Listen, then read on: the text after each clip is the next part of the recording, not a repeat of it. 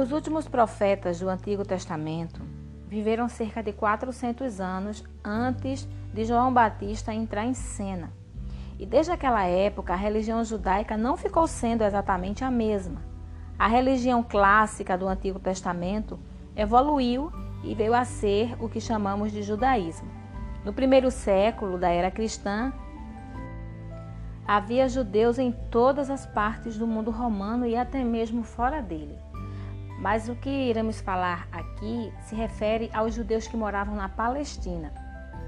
Como nós sabemos, durante a monarquia de Israel, o reino ficou dividido em duas partes. O reino do norte, que também era chamado Reino de Israel, era formado por dez tribos e a capital em Samaria. O reino do sul era formado pela tribo de Judá e Benjamim, também chamado de Reino de Judá, com a capital em Jerusalém. No ano 722, após passar por cerca de 19 a 20 reis, todos iníquos, o último deles sendo Oséias, a Síria invadiu o reino do norte e os levou cativo. Já o reino do sul foi levado cativo em 605 pelo rei Nabucodonosor para iniciar aquilo que nós chamamos de cativeiro babilônico. Esse cativeiro babilônico durou 70 anos e só após isto é que os judeus começaram a retornar para a sua terra e assim iniciaram a reconstrução do templo e dos muros e da cidade em si de Jerusalém. Foi durante este período que algumas instituições surgiram entre os judeus do cativeiro babilônico porque o templo não estava mais de pé e os judeus não estavam mais na sua terra, então eles não podiam sacrificar e nem realizar todas as atividades necessárias para cumprir a lei de Moisés. Então agora eles criaram algumas instituições para que pudessem manter viva a cultura, a tradição e a fé judaica, mesmo estando em uma terra estranha que era a Babilônia. Foi neste período que surgiu as sinagogas, surgiram as sinagogas. Porque como havia apenas um templo e agora estava destruído, os judeus não podiam mais sacrificar. Então criaram as sinagogas que era o centro do local de culto e de estudo da lei. No sábado, a, comunidade se reunia para orar e para ouvir sermões baseados nos textos da lei dos profetas que foram traduzidos em aramaico ou até em grego, conforme a localização da sinagoga. E durante a semana, a sinagoga era a escola local, o centro comunitário e o núcleo do governo local também. Os seus líderes eram as autoridades civis da comunidade, os magistrados e guardiões é, da moral pública. É bom lembrar que o fato de alguém ser chefe da sinagoga não significava necessariamente que ele era um sacerdote ou um sumo sacerdote. Uma outra instituição de Israel nesse período foram é, a lei e as tradições. Israel tinha uma lei desde a época de Moisés, mas depois do exílio e da destruição do templo, Esdras, é, no século V a.C., liderou um movimento de estudo intensivo da lei e os judeus se tornaram cada vez mais o povo do livro. Este estudo detalhado gerou um conjunto de tradições ainda em desenvolvimento durante os dias que Jesus esteve na terra, que procurava detalhar melhor como a lei devia ser seguida.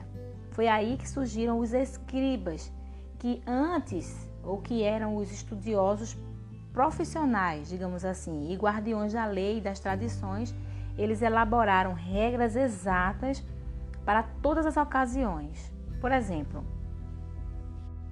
existiam 39 tipos de trabalho proibidos no sábado. E um deles seria transportar um objeto de um lugar para o outro. Mas aí os escribas estudaram a lei e ampliaram, e a ampliaram, é, ao ponto de levar a proibição de quase toda e qualquer atividade. Tipo, viagens aos sábados, uma jornada, era, só podia ser de um quilômetro.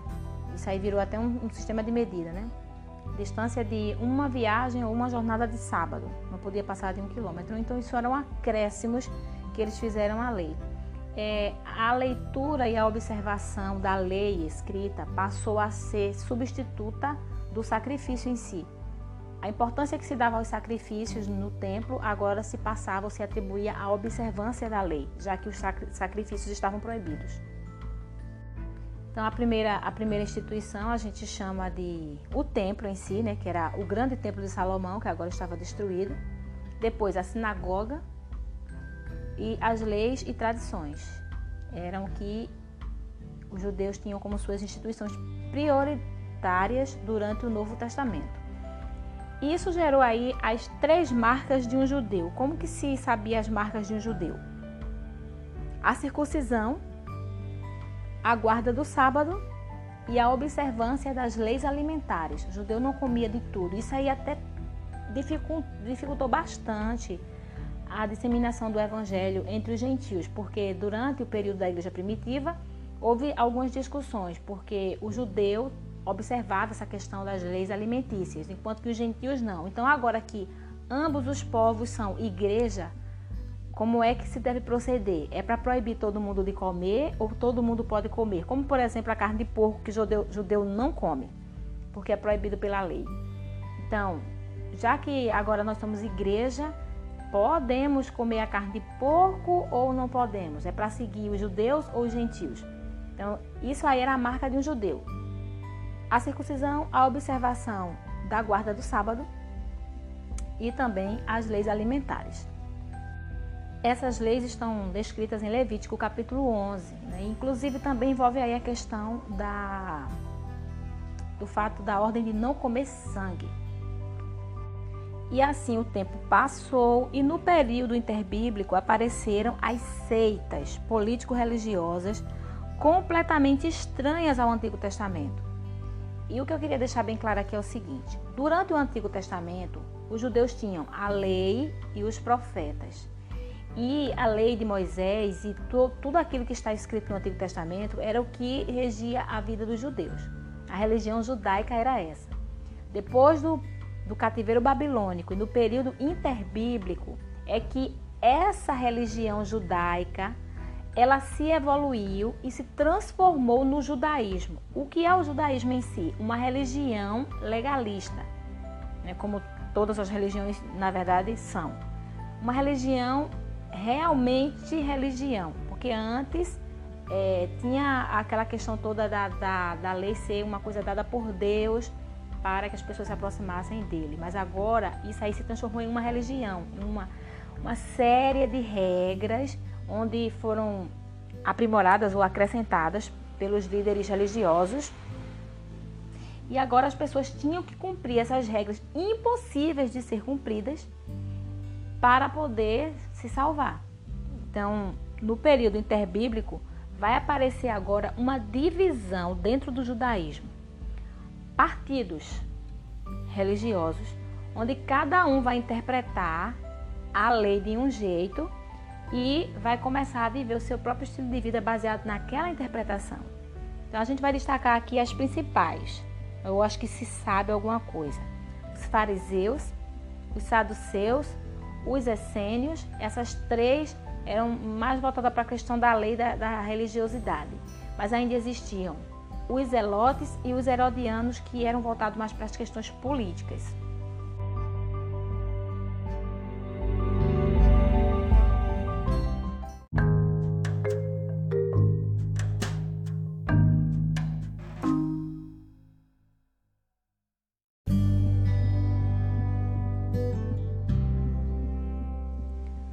Primeiro grupo que nós iremos falar um pouco, de forma bastante resumida, são os fariseus.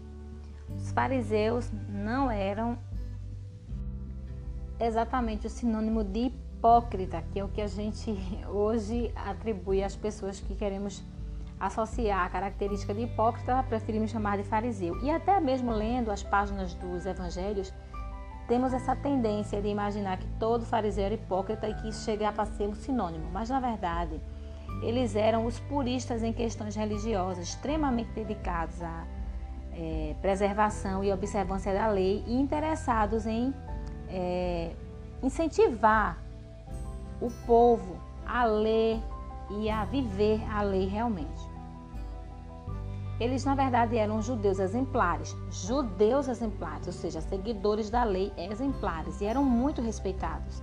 A maioria dos escribas, inclusive, pertencia ao partido farisaico, e eles foram os responsáveis pelo rico desenvolvimento das tradições legais que nós já citamos. Né? Na verdade, todo aquele acréscimo na lei é obra do farise, dos fariseus. E o seu zelo pela observação meticulosa da lei, principalmente em questões de pureza ritual na alimentação, limitava o seu contato social com os judeus menos escrupulosos. Podia levar a um senso de superioridade com relação aos demais. É bom ressaltar também que Jesus não está, quando Jesus se referia aos fariseus de maneira dura, confrontando eles, Jesus não estava reprovando a ortodoxia deles. O fato deles serem é, observadores da lei, rigorosamente observadores da lei. Não. Jesus estava, na verdade, confrontando a vida dupla que eles tinham. Né? Porque enquanto eles queriam observar a lei, no sentido de aparentar, mas na verdade eles não cumpriam. Eles colocavam um fardo muito pesado no povo, mas eles em si não carregavam esse fardo. E é aí onde se denota a hipocrisia, né? onde se dá esse nome de pessoas hipócritas ou práticas hipócritas falsas com duplo sentido aos próprios fariseus. O número de fariseus nessa época provavelmente não era grande, mas a sua influência sim era marcante. Foram os fariseus que determinaram as diretrizes para o desenvolvimento do judaísmo em si como religião após a destruição do templo em Jerusalém no ano 70. Então, eles imprimiram no judaísmo uma ênfase continuada na piedade individual em padrões éticos rígidos, bem como na observância de rituais.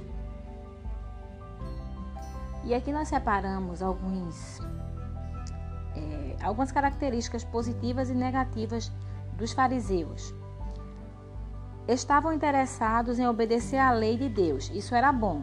Porém, eles comportavam-se comportavam-se como se suas próprias regras religiosas fossem tão importantes quanto a lei de Deus, porque já dissemos que eles acrescentaram muita coisa à lei. E aí eles queriam associar a lei às suas regras próprias e dar o mesmo valor, o mesmo peso a ambas as coisas. Eles eram admirados pelo povo por conta da sua piedade, por conta do seu zelo. Mas na verdade, essa piedade frequentemente era hipócrita. E eles admoestavam os outros para que vivessem segundo os padrões que eles mesmos não conseguiam cumprir, como nós acabamos de falar. A, a hipocrisia era muito grande. Outra característica positiva é que eles acreditavam, sim, na ressurreição física e também na vida eterna. Eles também acreditavam em anjos e demônios, porém estavam mais preocupados em parecer ser bons para as pessoas do que em realmente obedecer a Deus.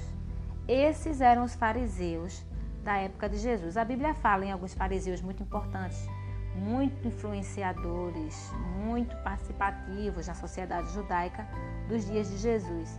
A gente pode citar aqui Gamaliel, que foi o professor do apóstolo Paulo, e o próprio apóstolo Paulo também era um fariseu. Também a gente tem Flávio Joséfos, que não é citado na Bíblia, mas ele é um escritor do primeiro século. Na verdade, ele é a maior fonte histórica que nós temos do primeiro século. E Flávio Joséfo, ele era fariseu. Ele, ele optou, depois de estudar o judeu menino, uma determinada idade, acho que aos 19 anos, ele optava por seguir um desses partidos político-religiosos. E aí ele optou por, pelo fariseísmo.